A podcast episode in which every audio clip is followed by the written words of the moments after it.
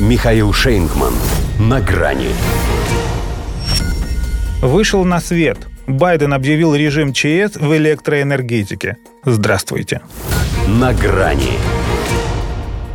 У светоча демократии садятся батарейки, а факел свободы оказался непригоден для поддержания домашнего очага. Президент США объявил чрезвычайную ситуацию теперь из-за дефицита электрогенерирующих мощностей. Он, правда, называет его «вероятным», но тут скорее уже невероятно, если учесть, что накрывает он страну, позиционирующую себя источником всего самого светлого и генератором всего самого главного, что есть на Земле. А тут такая незадача множество факторов, угрожающих возможностям США вырабатывать необходимые потребителям объемы электричества. И это они еще кондиционеры массово не включали. Играя на опережение, чтобы не попасть в просак, как с детским питанием, Джо Байден вновь задействует закон о производстве продукции военного назначения. Теперь у них в приоритете широкое изготовление компонентов для солнечных батарей. На них уповает. Он в этом смысле за ЗОЖ зеленый осветитель жизни. А потому еще и отменяет пошлины на их ввоз из ряда стран Юго-Восточной Азии. И не важно, что под маркой Made in Камбоджа, Малайзия, Таиланд или Вьетнам, вероятнее всего, скрывается все тот же Китай. Уже не до сведения счетов. Новый свет стал слишком тусклым, чтобы присматриваться к таким мелочам. Хотя уже и по молочным смесям было видно, что все смешалось в доме Облонских – Впрочем, когда Верховный приказал возить молочку военными самолетами, это вызвало совсем иную литературную аллюзию.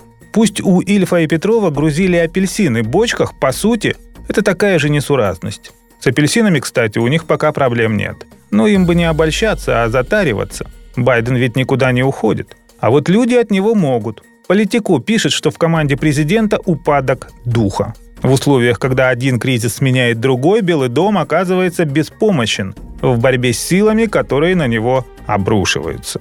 И это, между прочим, уже совсем не только про Путина.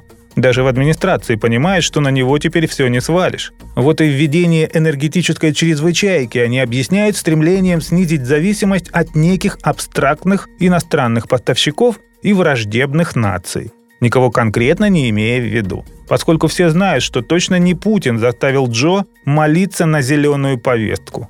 Хотя, как бы то ни было, в результате колоссальная изношенность электросетей, вывод из строя грязных генераторов, проблемы с АЭС, которые могли быть гораздо фатальнее, скажи им, в уране. А так они хотя бы работают. Пусть и подстать их президенту. Прилично устарели, морально износились и требуют срочной модернизации. Потому что Америка без электроэнергии, что пчелы без меда и сапожник без сапог. А пчелы без меда – это осы. Им бы только жалом водить. Зато сапожник без сапог всегда сапожник, за что бы он ни брался.